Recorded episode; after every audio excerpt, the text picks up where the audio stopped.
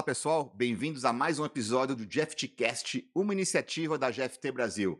Eu sou Alessandro Bonopani, CEO Brasil da GFT Technologies, e sempre é um prazer ter você aqui com a gente. Os episódios do GFTcast e comigo estão disponíveis no YouTube e nas principais plataformas de podcast. E agora, sem demora, o tema do episódio de hoje é tecnologia democratizando o acesso ao crédito. Por isso, gostaria de apresentar para vocês o meu convidado de hoje, Rodrigo Rodrigues, VP de Tecnologia, o CTO da Serasa Experian. Rodrigo, é um prazer ter você aqui comigo. O prazer é meu, muito obrigado pelo convite. Olá pessoal, sou Rodrigo Rodrigues, VP de Tecnologia da Serasa Experian. Tenho mais de 20 anos de carreira na área de tecnologia. Tive o prazer de trabalhar já com o Bonopane alguns anos atrás, né? Sou formado em Ciências da Computação Fiz algumas especializações na área de inteligência artificial e um MBA em gestão de projetos. E há mais de dois anos e meio estou como liderando a área de tecnologia da Serasa Experian. É um prazer estar aqui hoje para poder contar um pouquinho para vocês como que a gente está ofertando crédito e usando tecnologias para alavancar esse mercado. Muito bom, Rodrigo. Então já vou aproveitar aqui esse gancho, né? 20 anos trabalhando em tecnologia. Sei que você é mineirinho, lá de Uberlândia. Uberlândia. É, muito bom. Minha mãe também é mineira, Itaú de Minas. Conta um pouquinho aqui pra, pra gente, né? É, é, sua experiência, esses 20 anos aqui. Sei que você trabalhou em grandes instituições, em grandes consultorias, e agora recentemente aí como CTO aí liderando a tecnologia da Serata Experian aqui no Brasil. Conta um pouquinho os principais desafios, né? Sua carreira. Muito bacana a gente ouvir né, a trajetória das, dos nossos executivos que a gente traz como convidados. Ah, legal. Bom, é, eu vim para São Paulo, né, assim que eu acabei de formar em ciência da computação, vim a convite de, até de um professor grande, Cleodair Neri. Cleodair Neri. É, Magalu um tempo atrás aí, ele que me trouxe para São Paulo. Mas, mas realmente, os primeiros 10 anos da minha carreira, eu acabei focando em consultoria. Foi um aprendizado fantástico trabalhar em consultoria, aprendi muito. Grandes equipes, grandes projetos, né? Aquilo ali me, me colocou realmente em, em, outro, em outro patamar. E tive o prazer de trabalhar contigo numa consultoria também, e a gente cresceu muito como profissional e como pessoa. Sem dúvida né? nenhuma. E 15 anos estamos aqui novamente trabalhando juntos, né? Bom, depois disso, eu acho que tive umas fases interessantes na minha carreira, né? Realmente, acho que passando por grandes instituições e startups, é, quando saí da consultoria, fui trabalhar numa startup, um, um pure player de e-commerce, aquilo ali foi uma, uma jornada totalmente diferente, né? E, e, eu acho que até você perguntando aí sobre os grandes desafios, né, por onde eu passei, eu percebi que os desafios eles estão sempre associados a três coisas, né? A, a, conectar a estratégia com a cultura e o modelo operacional da, da companhia.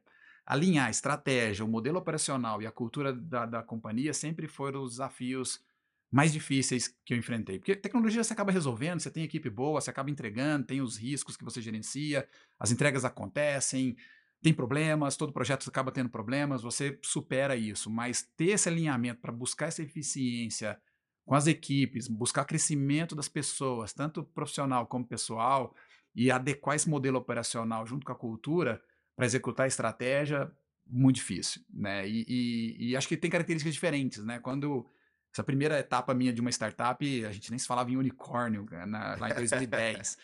e assim, era um negócio surreal, porque quando eu cheguei, tinha um mês de vida startup. E dinheiro, um mês? Um mês de vida. E o dinheiro não era o problema. E eu nunca tinha vivido aquilo, né?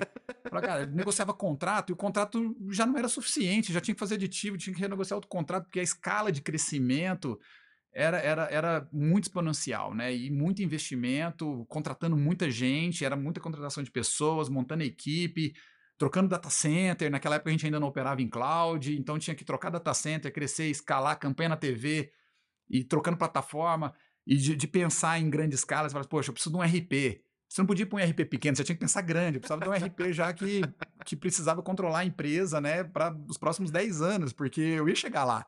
Só que era difícil acreditar que você ia chegar lá, né? E essas decisões eram, eram diferentes. Depois disso, eu acabei indo para grandes bancos, Uh, tive a oportunidade de liderar a área de canais digitais na área de engenharia, foi, foi uma experiência bacana, porque foi a primeira vez que eu consegui ver ágil em grande escala funcionando, né, e ter a participação dessa transformação e fazer isso acontecer. É, e estar tá mais próximo do cliente também foi uma pegada de olhar o cliente realmente no centro de uma forma diferente. Isso me trouxe muita, muito conhecimento, muito aprendizado também. E depois eu voltei também de novo para startups. Eu acho que essa fase minha de grandes corporações e startups me trouxe alguns aprendizados. Porque na startup você fica mais hands-on, está mais próximo do time, você aprende mais com o time, você suja a mão mais de graça. Até porque eu conhecendo você como eu conheço, é, você sempre foi um cara muito hands-on, muito tecnológico. Sim, né? eu adoro tecnologia. É, isso, é muito claro, né? E às vezes quando a gente vai galgando uh, uh, nossas fases da vida mais executivo, é difícil a gente não colocar a mão na graxa. Eu entendo perfeitamente. Exatamente. Então, esse, esse movimento entre startups e grandes companhias, acho que me trouxe bastante aprendizado. E eu gosto de estar em tecnologias de ponta, de estar muito próximo do time, esse aprendizado. E agora na Serasa, acho que o desafio é um pouco diferente, mas ainda olhando estratégia, modelo operacional e cultura, e, e, realmente cultura até foi uma, uma grande surpresa do que eu encontrei na Serasa, né? Uma cultura assim fantástica, sensacional, uma das melhores que eu já trabalhei até hoje. Estou gostando muito dessa jornada, mas tem uma relação diferente, porque como a gente faz parte de um grupo global que é Experian, Serasa Experian, é diferente trabalhar com, com re, regiões. Mas são culturas diferentes. São culturas Acontece diferentes. também na GFT. É, é, diferente. É, nós somos alemão, né? Tem uma uhum. cultura europeia, mas também Exato. nós somos latinos, temos nossa cultura. Entendo perfeitamente, né? É isso aí. E acho que esse desafio está sendo interessante também, esse aprendizado mais de colaboração, não pensar só na região, pensar como que você pode contribuir com outras regiões, com outras áreas de crescimento. Reaproveitar o que deu certo para colocar em, em, outras, em outras áreas ou, ou, em outros locais, né? É, perfeitamente. E, produtos e capacidades que você acabam criando aqui, a gente estava comentando antes, né, Exatamente. Né, um de capacidades que vocês criam aqui no Brasil, que estão exportando para o resto do mundo, acho que isso é muito legal ter Exatamente. essa contribuição.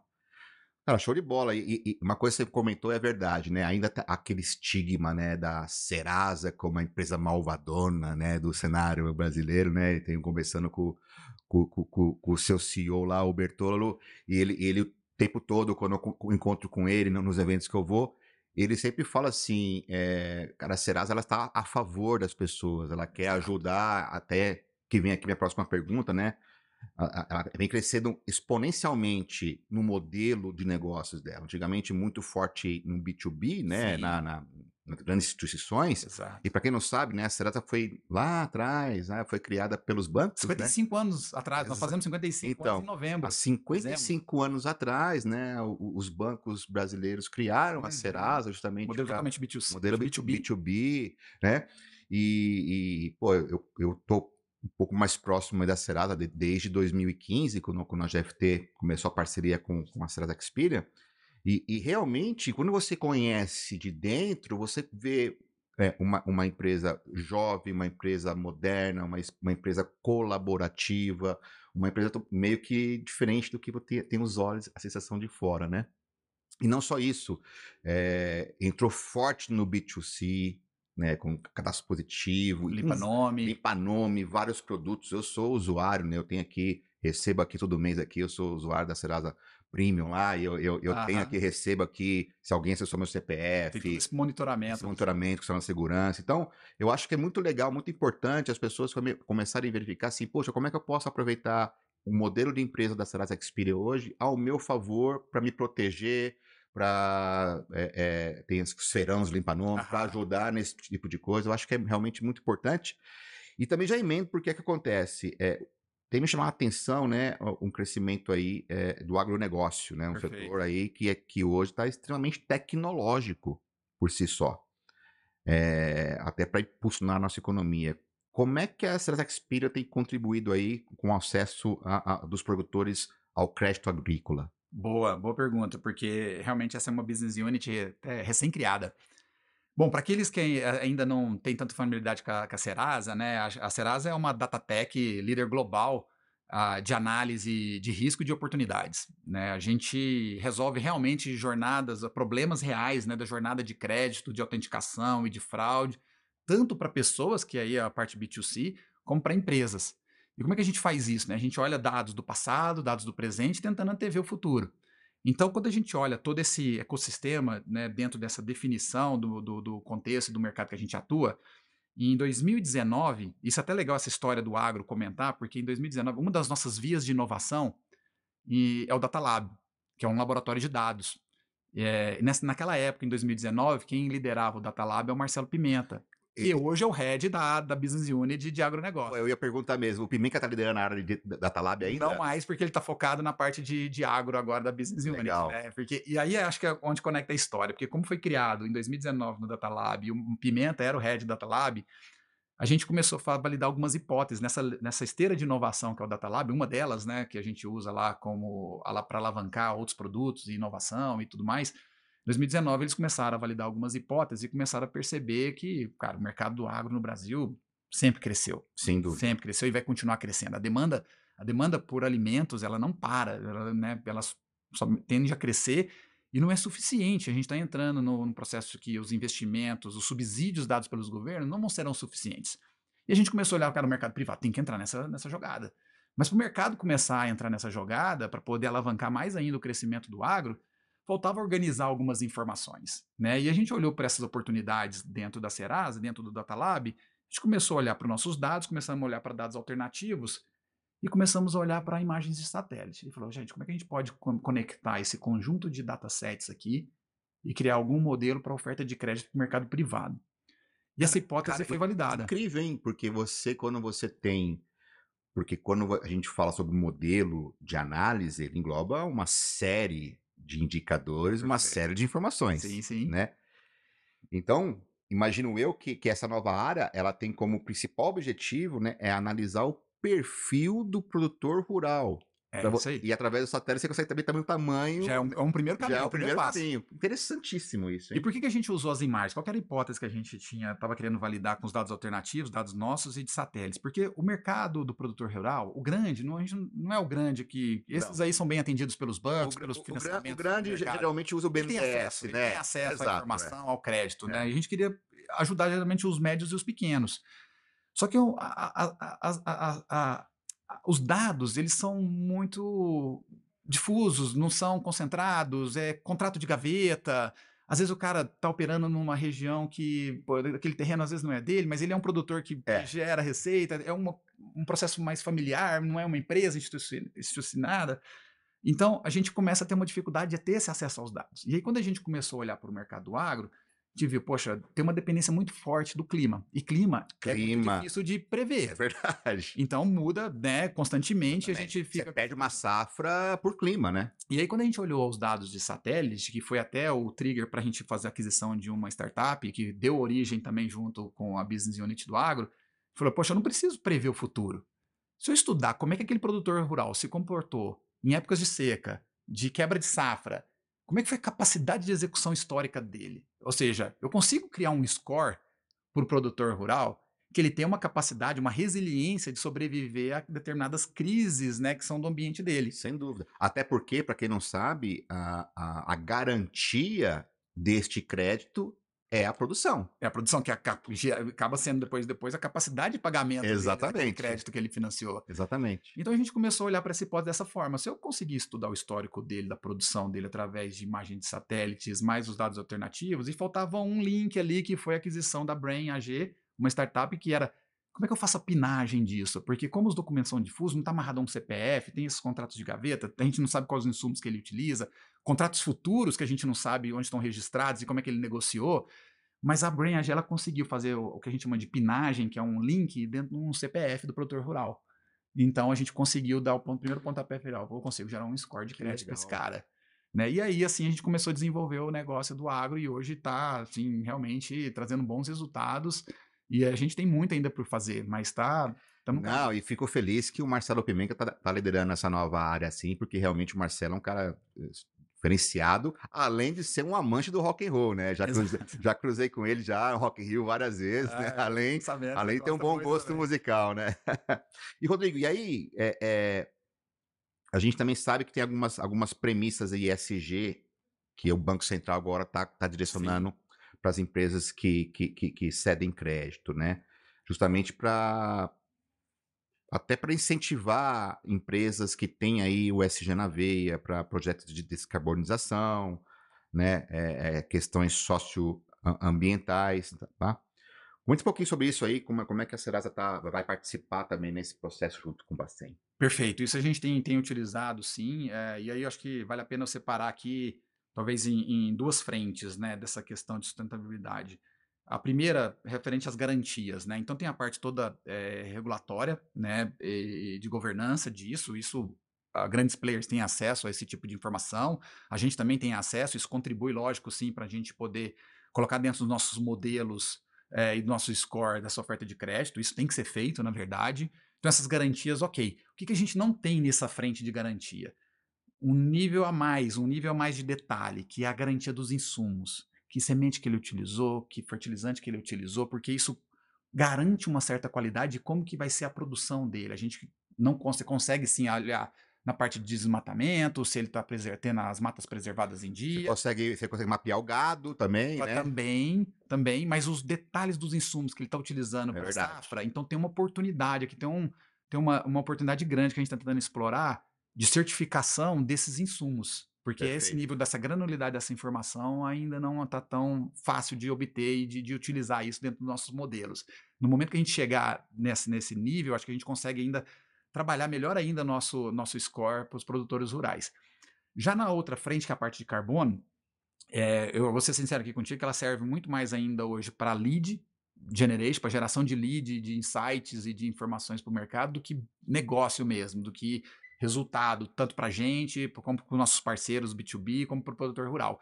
Ainda é um mercado ainda novo que a gente está monitorando e acompanhando. Tem eh, realmente o acúmulo de crédito, mas a gente não vê o, ainda o mercado tão desenvolvido para o consumo daqueles créditos. Mas é um negócio que a gente está acompanhando. Então, a gente está inserido por dentro. Então, tem essas duas linhas. Na parte de carbono, para como que a gente consome os créditos que foram gerados de carbono, e essa parte da certificação mais detalhada, mais granular dos insumos. É onde a gente agora está começando a apostar. Cara, sensacional. E eu tenho certeza absoluta que, o, que a nossa audiência aqui do podcast tá assim. Cara, eu não sabia que a Serasa fazia tudo isso. né? O ecossistema tem crescido bastante. Mas é, mas é verdade mesmo. As pessoas só acham que a Serasa é a que vai negativar simplesmente. Não, não. A Serasa é muito mais que como você falou, né? É uma empresa de tecnologia hoje, é. né? E, e, é incrível. É, coisa que você comentou agora, nem eu sabia, né? E fico muito impressionado, né? Com, com como a Serasa Expira está realmente muito acelerada em desenvolvimento de novos negócios, novos modelos de negócio e usando a tecnologia ao favor. Né? É, isso é verdade. E falando em tecnologia e falando sobre mercado, Open Finance, né, o famoso Open Finance aí, é, eu lembro que há um pouco mais de dois anos atrás, até a, a, assim, a GFT lá, três anos atrás, a GFT participou, né, nós fomos um dos parceiros do, do Bacen, né, da Febraban, para fase 1 e para fase 2 é, do Open Banking. Tá? Isso, falo isso com muito orgulho, porque isso nos habilitou a, a, realmente ser um player dentro do Brasil com profundo conhecimento sobre Open Banking e Open Finance. E aí a gente até chegou a fazer um, um, um belo trabalho com, a, com essa Expira, acho que até pouco antes da sua chegada, né, sobre Open Banking. É, Conta pra gente hoje, né? Porque assim, quando a gente fala de Open Finance, Open Bank, a Serasa não é banco, a Serasa não é, não é uma, uma, instituição financeira, né? Mas como é que a Serasa ela quis inserir no ecossistema de Open Finance, Open Finance? E conta um pouquinho pra gente como é que vocês conseguem aí ajudar as empresas, ajudar a ser mais assertivas na personalização de ofertas para os seus clientes? Boa. É, até aproveitando para agradecer, porque no meu primeiro ano lá de Serasa Experian, eu tive, eu tenho uma sessão que eu faço com o meu time que se chama Open Talks, e a gente teve como convidado especial ali o Kazu, porque era um especialista é, nesse tema, né? E meu time precisava conhecer um pouco mais sobre, esse, sobre esses Exatamente. movimentos no mercado e ajudou bastante a gente a direcionar todos os esforços ali e definir um roadmap de produto. É, a gente tem trabalhado muito no Open Finance, a gente começou, lógico, assim como acho que várias empresas, muito na questão da personalização, da categorização das informações, mas o que, que a gente queria extrair daquilo ali era um trabalho mais qualitativo, de tentar sair mais da questão binária, vou chamar assim, do score. Ou seu score tá bom, ou seu score tá ruim. Cara, mas o score por si só, para o mercado B2B, para os nossos clientes B2B, ele não é suficiente né? Eu preciso saber realmente a capacidade de pagamento dele, daquele crédito que a gente vai dar. Cara, que tipos de receita que ele tem, né? Quanto será que ele gira na conta corrente dele? Porque se ele tem um volume significativo, mesmo com um score ruim, que ele consegue girar todo dia, todo mês, todo ano para a empresa dele ou pro, mesmo que seja para pessoa física, peraí, tem algum valor aqui que eu posso extrair de, de uma personalização que eu posso ofer, ofertar para ele em termos de pagamento ou de crédito, acesso a crédito. E a gente não tinha esse tipo de informação. Tanto é que a gente usa muito isso, essas informações do Open Finance, para a gente personalizar as negociações do Feirão Limpa Nome. Porque eu posso trabalhar uma personalização nas parcelas de pagamento, numa taxa de juro que eu possa ajudar aquela pessoa física a negociar com o banco dela, porque eu tenho acesso a um volume transacional muito mais rico de, de informações para complementar simplesmente o score dele, para poder ajudá-lo a guiar na negociação. No B2C a gente usa muito essa informação, né? Porque justamente os dados acabam sendo por CPF, autorização, né? O consentimento de acesso aos dados, para a gente poder transformar tanto a melhor oferta dos nossos clientes B2B para os nossos clientes B2C. Né? E o Serasa limpa, o Serasa Consumidor, né, que é o nosso aplicativo, que a gente acaba fazendo os feirões, que é, a gente consegue trabalhar essa personalização nas melhores ofertas, na melhor forma de liquidar aquela dívida. Então hoje a gente tem, tem conceito mais um hub de, de informações que possa operar no mercado como se fosse um marketplace para o B2B e para o B2C. É essa, é, a gente está justamente nessa, nesse, nesse meio para poder a, alavancar o business. Imagino que esse, esse seja um momento atual, né, do Open, Open Finance no Brasil. E você enxerga algumas. Qual, qual que seria o futuro realmente aí, perspectiva para 24, 25 sobre o Open Finance? Olha, eu, eu tenho olhado muito, com muito carinho, a gente também, né, na, na empresa, uh, principalmente o, o mercado, uh, por exemplo, que a gente chama de income verification, né, de, de onde vem a sua receita, né, a, o seu salário, né, porque nem sempre, o Brasil principalmente, né, tem um, um grau de informalidade, né? Que gigantescas. As, gigantescas, né? E, e, melhorou muito com a bancarização, então você tem acesso às informações pelo Open Finance. Pix, ele melhorou mais ainda, tem, né? né? O que a gente chama de gig economies, né? Que, cara, surgiu nesse meio caminho entrega de comida, surgiu aplicativo de motorista, e entre outras, assim, que geram receita à população, né, para aquela pessoa física, né? o vendedor de bala no farol hoje, ele, cons ele consegue, é, ele é, um, é um negócio, porque um o Pix, ele ajudou muito a ele vender mais a bala dele. Perfeitamente. Então, acho que é esse mercado que, que vou chamar assim, talvez mais informal, ou que a gente tem pouco acesso ao dado, é o que a gente está buscando, e falar, cara, como é que eu trago essa, essa, esse qualitativo para dentro desse ecossistema? Porque é essa população que a gente precisa ajudar no, junto com o Serasa Consumidor. É essa população que tem uma necessidade mais específica, porque as outras a gente já está conseguindo superar. Então, acho que as apostas estão indo mais para essa linha, a gente descobrir um pouco esse conjunto de dados dessas novas economias que estão surgindo. É um excelente. E quando a gente fala né, de, de uh, dois grandes benefícios, né? Quando a gente fala de, eh, de análise, a gente precisa de que a gente tenha os dados dos clientes, né? Das pessoas ou mesmo da, do CNPJ das empresas, é, para que a gente para que vocês consigam fazer uma análise de dados, como você comentou mesmo, né? Não é simplesmente binário do score, né? Eu tenho que pegar, justa, primeiro é qual que é o grau de endividamento né, dessa empresa ou dessa pessoa, qual que são as receitas que entram, e não necessariamente a pessoa pode ter um, um, um emprego formal, CLT, um olerite, mas ela pode ter, de repente, um aluguelzinho lá, que entra um dinheiro todo mês, né? Ou, de repente, ele tem lá um, um outro negocinho que entra lá um, um, um, dinheiro por mês, ou ele tem uma aplicação de investimento com dividendos Exato. também que entra. Tem uma ideia do patrimônio dele. É, exa exatamente, né? É, você acha que você acha que com, com cada vez mais as informações e os dados sendo cada vez mais apurados, mais reais, mais seguros, uh, as empresas, através né, do trabalho que vocês fazem, vão conseguir ser mais assertivos na oferta personalizada de produto e serviço para os clientes? Eu acredito que sim, mas eu adicionaria um componente novo super hype do último ano, que é a parte de Native AI para hiperpersonalização. Inclusive, a gente esteve aí a semana passada apresentando justamente um case de hiperpersonalização em um grande evento. Legal. Usando Generative AI. E porque a gente conseguia sim fazer algumas ofertas personalizadas, mas não nesse nível de segmentação, sabe? Era, uma, era um agrupamento de personas mais direcionado a um determinado grupo e eu acho que com, a, com, a, com o avanço que a gente de modernização, que vocês estão ajudando a gente lá na modernização dos nossos legados, essa migração para cloud, mas não só a migração para cloud, a nossa estrutura está começando a ter um processamento mais online e real time. E com a, o, o, surgimento de Generative AI on top of para ajudar nessa hiperpersonalização, o nível da qualidade dos dados que a gente tem hoje, Porra, incrível. assim, os dados alternativos, os dados da Serasa, combinados com os dados dos nossos clientes B2B, inclusive a gente lançou um produto já há algum tempo, tem mais ou menos uns dois anos, que permite que o cliente suba os dados que ele tem do cliente na nossa plataforma e comece a fazer uma modelagem muito específica para ele, com mais autonomia, sem essa necessidade do time Serasa de professional service atuar na modelagem do cliente. O cliente mesmo ele pode escolher o conjunto de datasets dele, combinar com o conjunto de datasets do nosso do, da Serasa para poder atingir determinado público. E a gente consegue pegar essa modelagem e elevar ela justamente para a hiperpersonalização. Esse produto está sendo lançado, está sendo pilotado nesse primeiro que momento. Legal.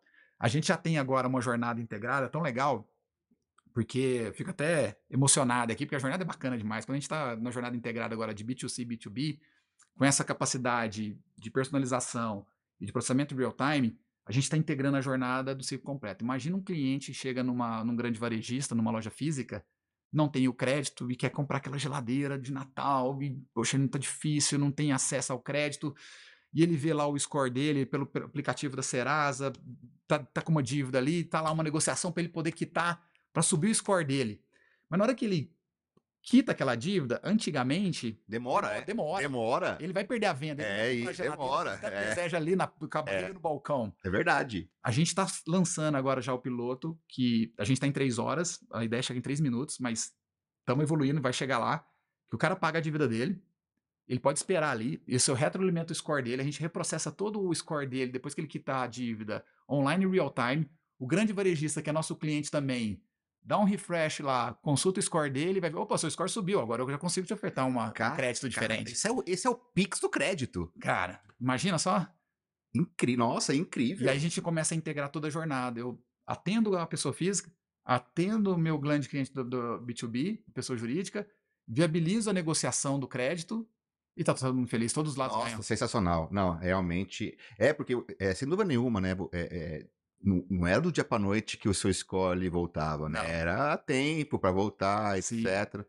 Não, incrível. E até, até um parênteses aqui, assim, né? Quem nunca teve um problema, uma dificuldade financeira que atire a primeira pedra? É verdade. Tá. É, aqui é um ponto que eu sempre coloco para as pessoas. É, existem pessoas que são estelionatários, ok, uhum. tô tirando as pessoas dessa conversa aqui, mas tem pessoas, sim, que, que, que, que são boas pessoas, pessoas honestas, que, que por algum motivo na vida, ela... Somos brasileiros, cara. Uhum, assim, batalhando no dia a dia. Batalhando no dia a dia, somos brasileiros. A gente, às vezes, cai, cai em armadilhas é, da vida e, e tem problema financeiro é muito triste você, às vezes, é, é, perder o seu crédito e você, depois que pagar, ter que retomar. A, a caminhada ela demora muito mais, né? E principalmente quando você fala pessoas de, de, mais baixa renda, pessoas mais humildes, são as pessoas que mais prezam pelo nome. Uhum. Mais prezam pelo nome. É uma coisa assim incrível. Então eu fico muito feliz. Puta, é sensacional ouvir né, é de vocês que, que realmente vocês estão tendo aí um, um produto já diferenciado para justamente acelerar a retomada do crédito que a pessoa perdeu por um problema que ela teve, né, numa baixa da vida. Então, realmente, é, é, de se emocionar mesmo. Você colocou, realmente é um negócio que, que faz a diferença na vida das pessoas. Parabéns aí pelo. pelo, pelo obrigado. E isso que você falou é tão relevante, porque quando a gente fala de jornada integrada, né, não só na jornada de crédito, o ponto importante aqui, eu acho que vale ressaltar, é que a, a, dentro das nossas soluções integradas, um, um, um, o que também a gente é muito forte é a parte de autenticação e fraude. Porque sem essa outra, esse outro tipo de serviço, você não consegue viabilizar essa jornada é verdade. mais fluida ou, ou, buscando a excelência operacional para os dois lados. É então a parte de autenticação e fraude, ela está embutida. É uma briga de, é uma briga de gato e rato. Ah, né? é. é. Tem que separar essas pessoas que você comentou realmente. Exato. Separa aqui, exatamente. E aí, para poder fazer. Agora eu vou fazer a jornada para quem realmente precisa. Maravilha. E aí, estamos aproveitando, é, a gente tem o cadastro positivo, né? Que já tem alguns anos aí. No começo as pessoas ficaram meio assim, mas hoje é um negócio bacana, porque o cadastro positivo, é, é, outros países, na verdade, eles, eles têm muito mais, dão muito mais atenção ao cadastro positivo do que ao negativo. Ou seja, né? Você vai nos Estados Unidos lá. O mercado americano é, começou com positivo. Começou com positivo, né? Então, O que, que é o positivo? É justamente o filme, o filme da sua vida. E o negativo é a foto. O negativo é a foto. É agora. Exatamente. Por isso que eu falo que é importante ter as, as duas informações, porque eu posso estar tá, que meu momento atual ele é ruim, eu, eu fiz, eu abri uma empresa e quebrei, que acontece muito, Mas né? tem um histórico de bom pagador. Mas, poxa, olha o filme, olha o histórico, Exato. né, de bom pagador. Certamente, provavelmente, no modelo de análise, o score ele vai estar ba- mais baixo, mas não tão baixo como se não tivesse um histórico, Exato. teoricamente, né? É, como, como é, como é, como- e, e também é um outro forte aliado no combate à, à inadimplência, né? Uhum. Porque a gente sabe que, putz, eu paguei sempre em dia. É, eu paguei uma conta atrasada, puta, foi. Eu mesmo paguei uma conta atrasada. Você ia ser negativado. Cara, paguei uma conta, dois dias de atraso aí, a parcela do carro, eu paguei. Esqueceu. Esqueci. Paguei dois dias depois, paguei, e paguei assim, muito bravo. Falei, puta, cara, vai baixar meu score. Já, já tem essa preocupação. Eu acho que isso também ajuda as pessoas a serem mais. Que às vezes, Exato. não- às vezes é relaxo, não é nem porque não tenho dinheiro, como eu. Esqueci de pagar, paguei dois dias depois. É, mas, obviamente, todas as outras parcelas elas são pagas em dias, né?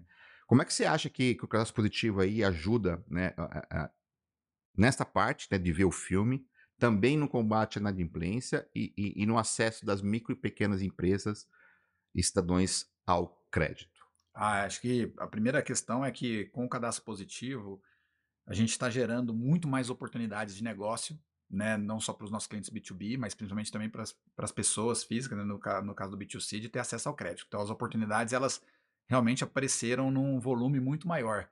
E, e percebendo esse movimento, inclusive, a gente vem ade- adequando nossos modelos, a considerando variáveis muito mais relevantes agora, dando muito mais peso para os dados positivos dentro dos nossos modelos, né? Que e isso conta e conta muito, como você falou, o histórico hoje do bom pagador, o histórico daquela jornada da pessoa, tem contribuído muito mais em, em- em- na oferta de crédito do que antes. Igual no início eu tinha comentado sobre a definição do, do da onde a gente atua no mercado.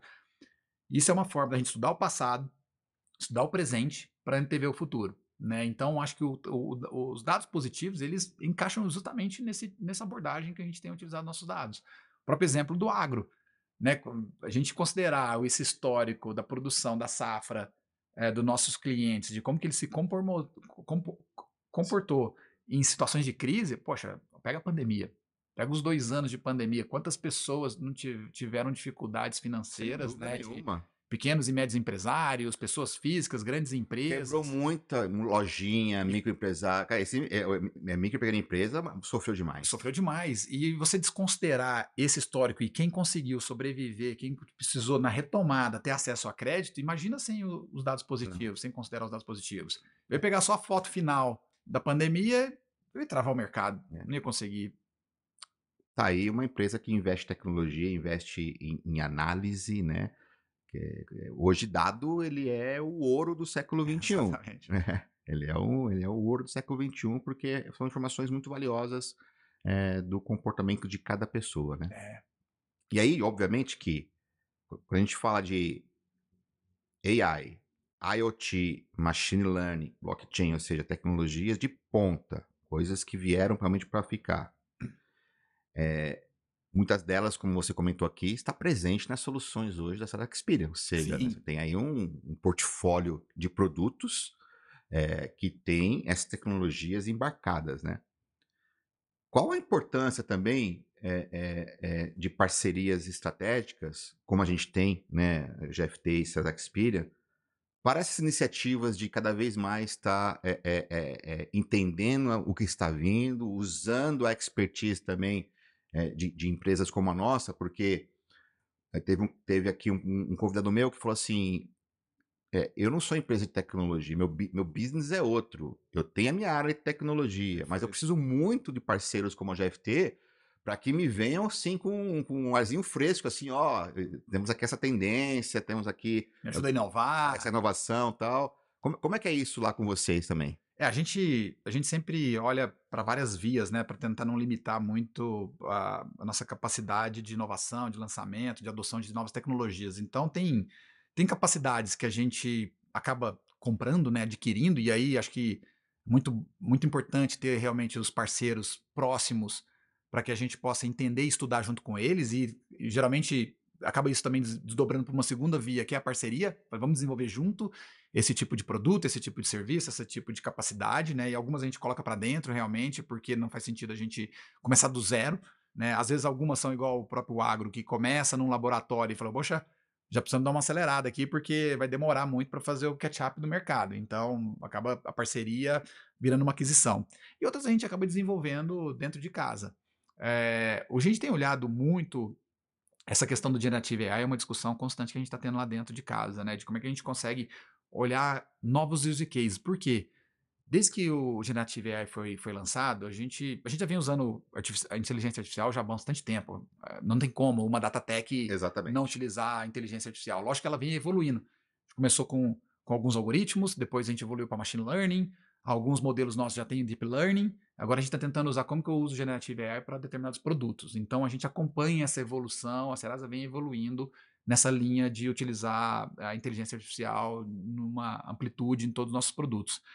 Agora, o do Generative AI, o que me chamou muita atenção é que, no primeiro momento, um, e está sendo assim ó, no mundo inteiro, né? A gente estava lá com a GFT uh, ah, no evento fora é, e só se falou disso, e a gente percebeu que 70%, 60% dos use cases ainda são relacionados à produtividade, a ganho de eficiência operacional, a maximizar a receita ou minimizar custos. Meio que as pessoas bitolaram nisso, né? É. E, e, e, sabe, Você entrou num nível de automação exatamente exponencial. É.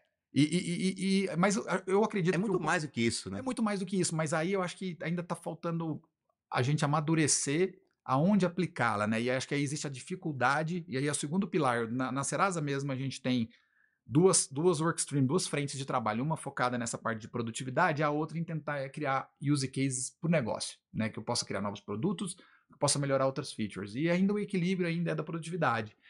Mas eu vi alguns use cases, é importante ter as, as parcerias, justamente você, você aprender com os cases, né? Uma que me chamou atenção, que eu acho que pode é, se aplicar ao nosso negócio, que foi a geração de dados sintéticos, né? O que, que, que seriam esses dados sintéticos? Como a gente olha o passado, a gente olha o presente com dados reais, como é que eu vou antever o futuro? E nessa questão de olhar para o futuro, Generative AI, como o próprio nome diz, né, ela cria, ela cria dados futuros baseado em experiências passadas. passadas, mas o mais próximo da realidade. da realidade. Ele consegue te colocar num outro patamar de geração de dados sintéticos, né, para poder fazer outras previsões futuras e você errar menos. Eu vi um, o case que eu vi lá que me chamou a atenção. A, a, o parceiro ele, ele trabalha muito com a Fórmula 1, era do túnel de vento. Porque todo ano a tecnologia dos carros de Fórmula 1, e eu sou apaixonado por Fórmula 1, muda. E aí você tem que começar a adaptar o carro para aquelas novas regras. E você coloca no túnel de vento. E o túnel de vento é caro. É. E você tem pouco dado, porque você não sabe como é que vai ser o comportamento. E eles estavam usando Generative AI para poder minimizar o custo do túnel de vento e colocar novas variáveis de dados sintéticos de como o carro vai se comportar naquelas condições futuras. Minimizando os erros, otimizando os custos e acelerando o lead time para poder resolver Rapaz. qual é o desenho do carro. Eu achei fantástico. Então, essa geração de dados sintéticos é algo que está me interessando, que eu sair de lá assim, opa, acho que temos oportunidades aqui de acelerar nossa antecipação do futuro para alguns produtos e alguns serviços. E lógico, aí, entre todas as outras, uh, que já estão no mercado disponíveis, geração de imagem, automação e tudo mais. Então, estamos ah, um pouco nessa linha. Bola. Cara, como você comentou, né, a gente, a gente se, se conhece aí desde 2008, né? Quando a gente trabalhou junto aí, com os colegas de trabalho, consultores, aprendendo na veia, como você comentou. E, e como esse mundo dá voltas, né? O pessoal fala assim, o mundo é muito pequeno, o mundo dá voltas, né? Assim, a GFT é parceiro da Sarax Experian aí desde 2015. Então já são aí oito anos de parceria e hoje, é, hoje você está lá liderando a área de tecnologia lá, né? E de novo nos encontramos um pouco mais mais próximos aí é, nessa relação de parceria. É, e aí, até eu queria um depoimento seu, né? Como, como que a GFT que tem chegado nos últimos dois anos, né, na sua gestão, que a GFT tem contribuído aí para ajudar a, a, a Experience a, a, a, impulsionar, acelerar os negócios, né? E, e a fidelizar, fidelizar o cliente. Boa. Bom, não tem como não citar aqui a, a forma, o modelo operacional de vocês, a forma como vocês trabalham é muito simples, é muito fácil é, discutir problemas de negócio com vocês, vocês são muito acessíveis, né? E acho que é, vocês focam muito no problema a ser resolvido, né? Não é aquele negócio de empurrar uma solução, falar, não, cara, vamos discutir o problema de fato. E vocês vêm com uma abordagem muito de, de, de abraçar a causa né, de, de, de desenhar junto a solução, de coparticipação, de colaboração, isso facilita, porque você já rompe barreiras, né, que porventura se você encontra aí com outros parceiros no início, já começa uma relação mais difícil, fala, cara, mas não é por aqui, eu quero ir por ali. Então acho que. Não, vamos ver o contrato que está é, escrito, né? Você não contratou isso, é. né? Caraca. A gente dá um jeito ali, vai se resolvendo, claro. então faz parte, faz parte dessa sinergia, né? Acho que é uma, uma simbiose ali que é fluido, o trabalho acaba sendo fluido, né? E eu acho que a competência dos profissionais, né? Sem dúvida, não é a primeira vez que eu trabalho com a GFT. É verdade, falar, é. Em outro... É importante falar que eu já é verdade, a GFT, é verdade. qualidade dos serviços já há um bom tempo, né? Já vem trabalhando de, de outros passados, aí, de outras histórias profissionais. Então, eu já conheço muita qualidade dos profissionais, é, da forma como vocês atuam, e isso facilita muito a gente engajar. E a outra questão que a gente acaba estando muito próximo do mercado financeiro. Vocês têm uma expertise é, do setor financeiro como ninguém. Né? E isso contribui muito para o nosso, nosso ambiente, para o nosso contexto. Então, quando preciso de uma ajuda ou um conhecimento específico, cara, o que, que os grandes bancos estão fazendo? Como é que foi essa inovação um produto? Vocês participaram? Consegue compartilhar comigo? Me coloque em contato com outros clientes, né? E, e que são clientes nossos também. Claro. Inclusive, essa semana, pedi uma ajuda lá, pô, estou precisando fazer um benchmark. Foi. E me colocaram com um cliente, é né? Que é. que é. cliente nosso, cliente é de vocês, a gente está é junto ali. Então isso soma muito, isso assim, isso é incalculável. O valor agregado nesse tipo de trabalho, nesse posicionamento, conta demais para a gente e acaba uh, gerando, uh, exponenciando aqui a entrega de valor, né? Seja interno para a companhia como para os nossos produtos. Então acho que nessa linha tem, tem, tem contribuído demais. Não, pô, eu fico muito feliz de ouvir isso, né? Porque assim, a gente está tendo a felicidade de, de trazer aqui para esse podcast, aqui é um canal bacana para a gente mostrar, né? É, primeiro, mostrar as empresas com quem nós temos relações, ou seja, né, empresas gigantescas de mercado, é, executivos de tecnologia, CEOs de empresas, assim, pessoas aí de alto nível, né? E é muito bom de receber esse feedback sempre aí e ninguém vai falar que alguém é parceiro ou é bom assim nas câmeras, né? É se, se, não fosse, fosse né? né? Ninguém vai, né? Então eu fico muito feliz, obrigado pelo feedback. E queria já me dar uma. Acho que você acabou de comentar agora. A próxima pergunta seria o seguinte, né? Com a sua opinião, qual a tecnologia mais revolucionária dos últimos anos e olhando para o futuro, o que seria disruptivo? Tem a ver com essa. Eu acho, eu acho... a evolução da inteligência artificial, eu acho que a gente está vivendo aí os 30 anos mais importantes da área de tecnologia. E por que eu digo isso? É porque tecnologia sempre evoluiu muito resolvendo um problema de negócio. Eu acho que pela primeira vez assim, que me toca bastante, que a gente evoluiu para resolver alguns problemas de tecnologia. Ciclo de, produ... ciclo é de desenvolvimento de software, por exemplo. Eu nunca tinha pensado né? nisso, você a tem gente razão. Fala, caramba, eu vou para cloud para poder criar produtos nativos digitais, para poder acelerar uma inovação do negócio. Tá, ok, né? Resolve um problema talvez a nível de custo, me dá um pouco mais de é. produtividade. É.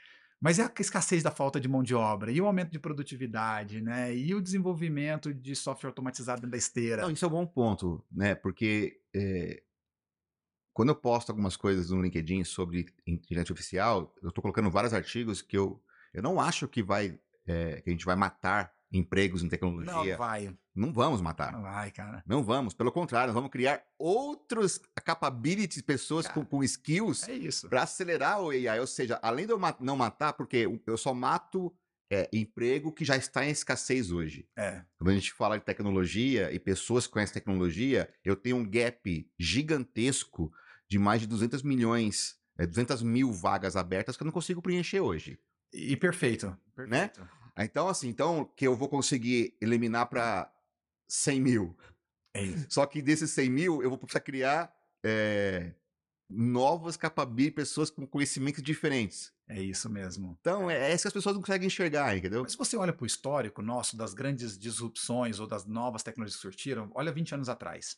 Não existia cloud. Não. Hoje nós temos o papel do Cloud Architect. É isso aí. 20 anos atrás não existia agilidade. Hoje nós temos é o Master, Scrum Master. 20 anos atrás não tinha web design. O, você não tinha o UX design. É. Você tem hoje os profissionais de UX. Exatamente. Então você vê que essas evoluções, elas criam mais oportunidades do que elimina postos de trabalho. É lógico que existe uma adaptação que o mercado precisa fazer. Exatamente. Né? Eu falo muito pro meu time, eu falei, olha, para a gente poder explorar melhor essa questão da Generative AI, a gente precisa aprender engenharia de prompt. Por quê? Humanos são para perguntas, máquinas são para resposta. Então a gente precisa saber fazer a pergunta certa. Então, a gente precisa dar o contexto para a máquina. Cara, eu, eu, ouvi essa frase de alguém, eu estava no evento do HSM, né, e, e, não vou agora, me perdoe o, quem falou isso para mim, mas tem, tem, a ver com isso. Né, é, o problema não, nós vamos ter que ser uh, assertivos na pergunta. É. Né? Então ter que. Assim, Você vai trabalhar seu lado criativo, seu lado. A máquina vai te passar a resposta dependendo das, do, do, seu nível de pergunta. De pensamento crítico. Exatamente. explorar mais esse lado agora do que a própria execução. É porque isso. a máquina vai executar para você. É isso aí. Então eu acho que vai mudar um pouquinho de novos skills, vai mudar um pouquinho a forma como a gente trabalha, vai ter o ganho de eficiência, mas novas profissões vão surgir como sempre surgiu ao longo do tempo. Isso aí. E, Rodrigo, eu sempre faço uma pergunta aqui para meus convidados. Acho que essa pergunta é, pergunta, é uma pergunta que está tá praticamente em todos os episódios, que é a gente falar sobre é, inovação. Tá? Tudo que você colocou aqui, é impossível não falar que a Serata Expira é uma empresa inovadora. Tá? Então, a pergunta é assim, o que, que é inovação para o Rodrigo? Né? E como que você procura aplicar essa cultura de inovação dentro da, da Serata Experian? Boa pergunta. Eu gosto de tratar, por Rodrigo, assim, eu gosto de tratar a inovação de uma forma simples e abrangente, porque não, inovação é um negócio que, para mim, não pode ser limitado. Então, da forma simples, é, cara, qualquer criação de novo produto, melhoria de um produto, de um serviço, melhoria de um processo que busca uma entrega de valor, uma eficiência, uma eficácia. Então, eu, eu, eu trato inovação de uma forma bem ampla, para justamente não pôr barreiras de limitação. E não necessariamente inovação tem a ver com tecnologia. Exatamente, exatamente. Por isso que eu acho que o processo, quando eu coloco processo, geralmente você usa tecnologia em alguns casos, mas geralmente você mexe no processo sem adotar tecnologia. Então, acho que não pode colocar barreiras no que é inovar na companhia. Agora, dentro da companhia, a gente tem alguns mecanismos né, para poder uh, estimular essa inovação, para acelerar essas inovações. Alguns mais estruturados e outros menos estruturados. Né? Vou começando pelos mais estruturados, né? Acho que a gente tem um programa de, de inovação chamado Atina, que ele é um framework, na verdade, que na verdade ele, ele mais organiza a grande, não grandes inovações, mas os pitches e os business cases de inovação, mas mais por uma questão de alocação de orçamento, porque em algumas inovações você precisa experimentar, validar uma hipótese e precisa já projetar ter um ponto ali de decisão do MVP, um que vai ser lançado, e, e, aí a gente vai alocar mais investimento porque se esse negócio der certo, então a gente precisa controlar um pouco mais aonde que a gente vai fazer as nossas grandes apostas, né? Então tem, tem uma reserva ali, uma prioridade do que faz sentido para o ecossistema da companhia, para não ficar muito deslocado, então tem uma parte mais estruturada de discussão, de, de, de pitch deck ali, de, de mesa avaliadora, de, de investimentos tem um, algum, uma segunda de inovação que a gente sempre está olhando o mercado e a gente trabalha muito na linha de merger and acquisition, né, de M&As, de empresas que a gente faz sentido comprar capacidade para plugar no nosso ecossistema. Para acelerar, então, inclusive. Uma inovação de fora para dentro. É. De acelerar, de pegar uma ideia diferente, de poder uh, olhar o mercado por uma outra via que a gente não estava olhando. E isso é importante a gente ter, a gente tem nosso DNA. Tanto é que nesses dois anos e meios que eu tô lá na companhia, nós já compramos 10 empresas. Não, incrível. É incrível. Foram 13 nos últimos anos, é. três eu não participei, das outras 10 a gente participou. Cada dois meses a gente compra uma é empresa. Incrível. E tem empresas grandes, empresas pequenas, né, ah, de 70, 50 funcionários, algumas de 5 funcionários, mas teve uma que foi de mil funcionários, que foi a BR Scan, que a gente já tem dois é. anos que a gente adquiriu, que é uma solução de fraude, uh, ah, para complementar nosso ecossistema de fraude. Então, essa parte de, de, do Atina e do que é esse de investimentos internos e a parte de M&A, a gente considera como inovação. E aí tem as outras que a gente tenta empurrar para o time mesmo, né? Cria uns ambientes de hackathon, de, de, de dar oportunidade de experimentar, da gente quebrar um pouco o nosso processo é, de dinâmica de, de, de, desenvolvimento de ciclo de produto ali mais, mais, mais encadeado para deixar as pessoas experimentarem um pouquinho. Os próprios times de, de digital inovam muito com os testes ABs e com a, com a olhada da jornada como um toda. E a gente trabalha muito interno na, na valorização dessa inovação. Então a gente reconhece muito, a gente publica muito internamente para dar visibilidade que isso está acontecendo dentro da companhia. Tem sessões específicas, né? A gente acabou de fazer em novembro agora nosso hackathon global. É, a gente, é uma semana que a gente para, a empresa Experian para para poder focar em inovação dentro do hackathon. E aí tem umas premiações bacanas, tá? By the way, o Ah, Brasil ganhou globalmente ah, a inovação. Pô, cara, assim, eu, eu- a, a- a gente participou lá em São Carlos, lá de uns dois, três anos de hackathon. É Ah, fabuloso. O pessoal dormindo lá nos É, colchão, lanchinho, É isso aí. jogadora. É isso aí. É muito top. Então a gente tem essas vias de inovação, esse é um foco da forma que a gente trabalha estruturado e um pouco deixar as coisas acontecerem também, deixar o time experimentar e validar um pouco algumas hipóteses no dia a dia também. Acho que é importante, tá, tá em todos os lugares, né? Não só em dú- tecnologia, É na área de facilities, na área de, de helpdesk, na área do RH. Então a gente tem trabalhado fazendo um pouco essa. fomentando um pouco essa discussão. E agora um assunto aqui que realmente é um assunto também que me agrada muito, né? Quando a gente fala ah, de pessoas, tá? Então, assim, acho que, acho que a Serasa Expira conseguiu con- cons- construir ao longo do, do tempo uma cultura de confiança, tanto com os clientes como com o público interno, e o público interno, né, tanto os, os próprios funcionários da Serasa, como também a- a- os nossos, nossas pessoas, nossos talentos, tá? Não à toa que, que, que hoje tem bastante funcionários que, que são da Serasa Expiram, que foram nossos talentos, né? É verdade. E, e pessoas que, que decidiram né, é, é- é pular, o, pular o muro, né? Mas estão felizes e, e continuam gerando valor, porque é uma relação de confiança entre esse, esse ecossistema. Você acha que a- a- esses fatores, mais a inovação, mais a- a confiança, o alto desempenho, né, a produtividade dos seus profissionais, ele tem sido fundamental para que ano após ano a, Serasa ganha o prêmio Great Place to Work, uma das melhores empresas para, se- para se trabalhar. E, e- e esse ano a gente estava de novo lá junto, né? O ano É, passado, parabéns, Para vocês também são. nós, né? O ano nós. passado estávamos juntos, né? Esse ano de, De novo. novo. E, e eu fiquei realmente assim, boquiaberto para ver a evolução, né? Vocês pularam aí, saltaram aí várias posições. O que, que você acha, Rodrigo, que foi importante aí para cada vez mais? Vocês estão no caminho certo, tá muito claro isso, né? É, o Great Place to Work é um, é, é um, é um órgão muito sério, né? São né, assim, o negócio todo mundo confia, acredita, porque é, é, as pessoas elas conseguem ter a tranquilidade de, né, de escrever aquilo que elas estão sentindo mesmo, né? Então não tem como alguém falar que uma empresa é great place to work não, sendo porque alguém pediu para escrever, né?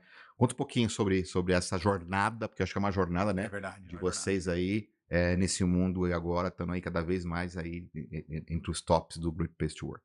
Não, perfeito. Acho que você descreveu bem aí sobre o, ambiente, né? Acho que começa muito com a cultura que você, que você quer colocar e como é que você ah, fomenta essa cultura, né? E acho que a gente, quando a gente desce, o que, que é a cultura da empresa, né? Esse ambiente favorável de, de, de trabalhar desde oportunidades de, de carreira para as pessoas, da forma como você lida com as pessoas. Então, conta muito a forma como você trata a evolução de uma pessoa, como você faz a avaliação de desempenho, como você faz o feedback.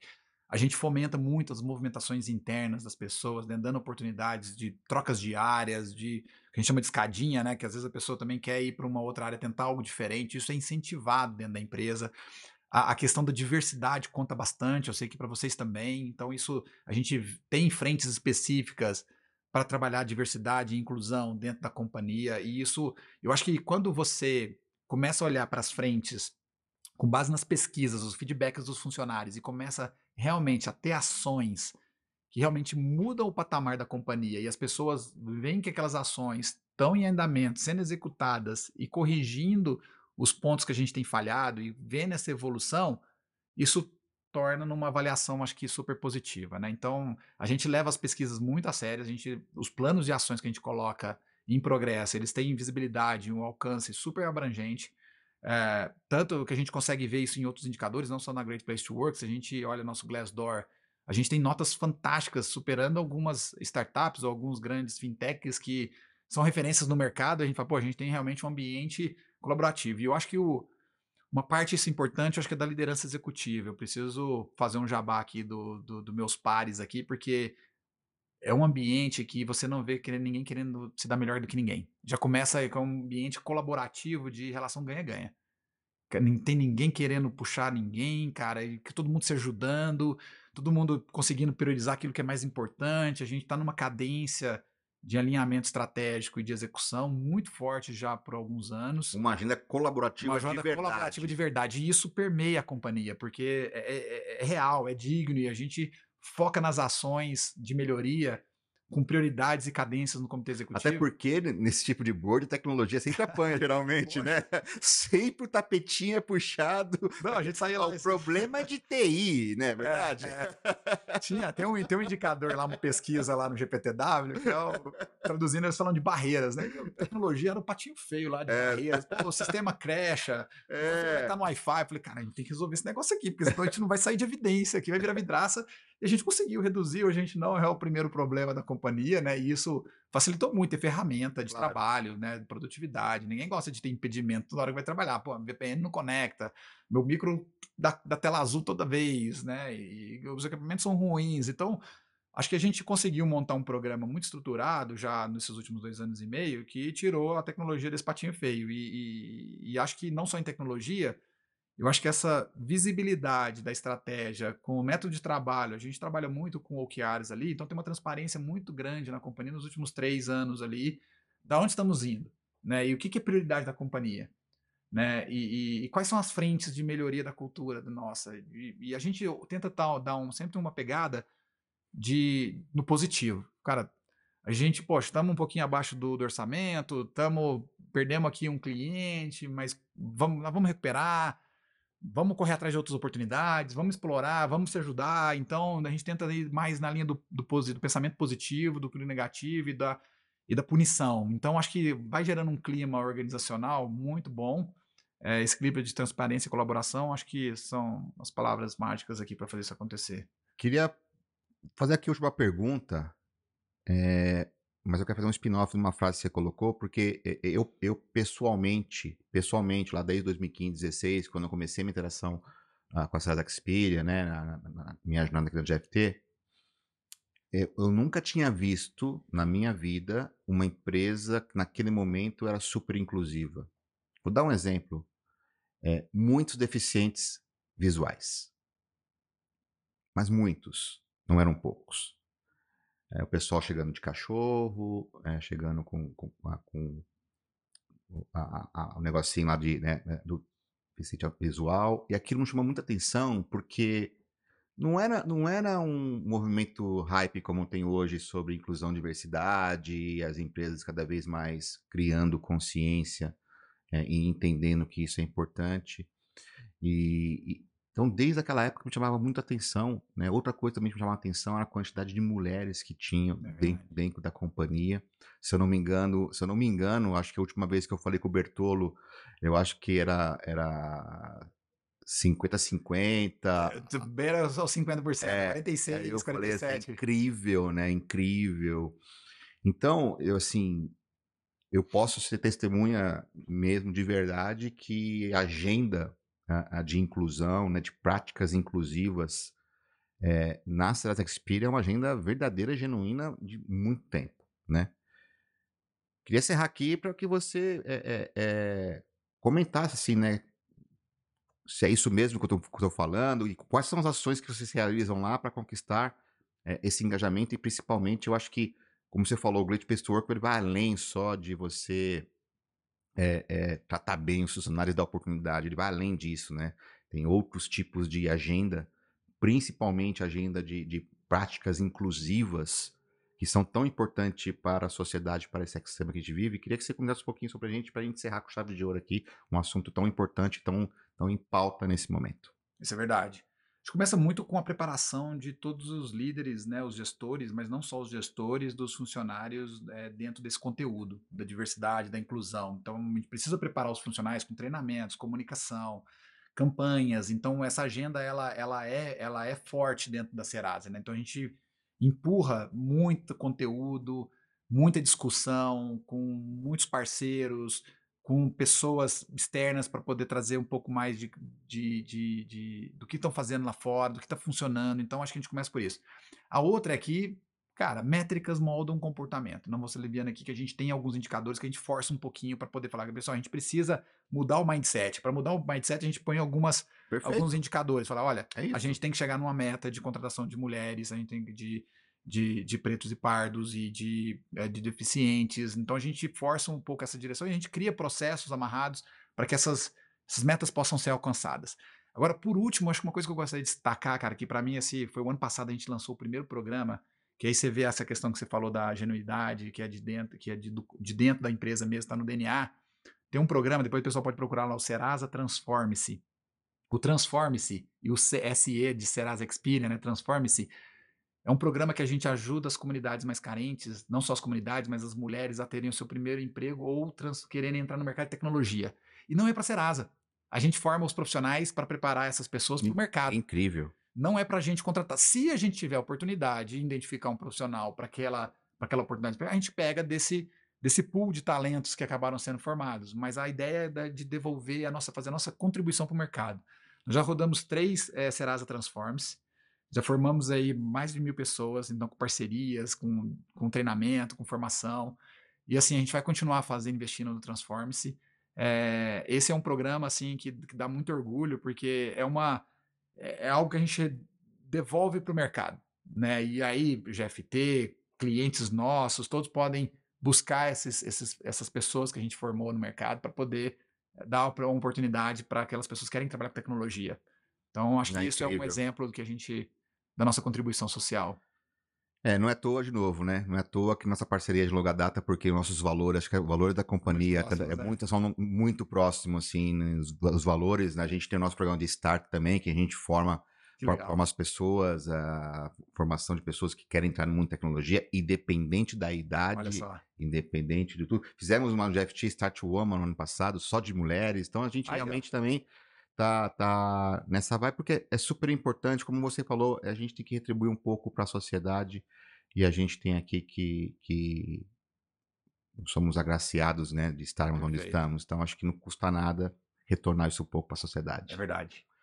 Rodrigo, cara, papo excelente, uma agenda muito gostosa aqui, um bate-papo bacana, eu acho que muito conteúdo, acho que muito, é, é, acho que nossa audiência aqui gostou bastante de conhecer um pouco mais sobre o Rodrigo, né, o, o, o, o CTO, o executivo, a pessoa que ama tecnologia, apaixonado por tecnologia, e eu falo que isso é verdade, porque eu acredito que quando eu conheço o Rodrigo, o Rodrigo fala em tecnologia 24 horas por dia, né? E também abrir um pouco mais sobre, né, quem realmente é essa da Xperia, não é só o bicho papão lá que vai negar para a pessoa, é uma empresa realmente que, que contribui com a sociedade, uma empresa, in, uma empresa inclusiva, né, e uma empresa que tem aí bastante tecnologia na veja, conteúdo e pensando num futuro melhor. Então, Rodrigo, muito obrigado, né, por estar aqui com a gente hoje.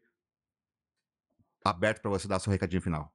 Bom, primeiro eu queria agradecer pela oportunidade, assim, fantástico estar aqui batendo esse papo, revisitando algumas ideias e trocando um pouco de experiência é, de como eu penso, de como eu trabalho, mas também principalmente dando um pouco mais de conteúdo sobre a Serasa, como você mesmo falou. E queria dar os parabéns pela iniciativa, adorei participar. Vou, vou ser sincero que foi meu primeiro videocast. Ah, é? é oh, minha vida. Me sinto privilegiado, ah, então. Gostei demais. É, espero estar em outras oportunidades aqui com vocês também. Parabéns. E, e o escritório é magnífico. É, legal. visita aqui. Uh, parabéns também pelo escritório. Show de bola, Rodrigo. Muito obrigado. E foi muito legal também contar com vocês aí de Gaza que nos acompanhou mais um episódio de FTCast comigo, Alessandro Bonopani. Você gostou? Compartilhe esse link do episódio, faça esse conteúdo maravilhoso chegar a seus amigos. E não esquece de seguir a GFT em todas as redes sociais. Estamos presentes no Instagram, no LinkedIn, Twitter, YouTube, Facebook e temos também o blog dentro do nosso site gft.com. Nós vamos adorar receber os seus comentários nas nossas redes sociais. Vai lá, deixa o seu recado, ative o seu sininho. E você quer fazer parte do time da GFT? Estamos com vagas abertas e você pode se inscrever pelo nosso site. E aí, vamos voar juntos? Muito obrigado, pessoal. Até a próxima.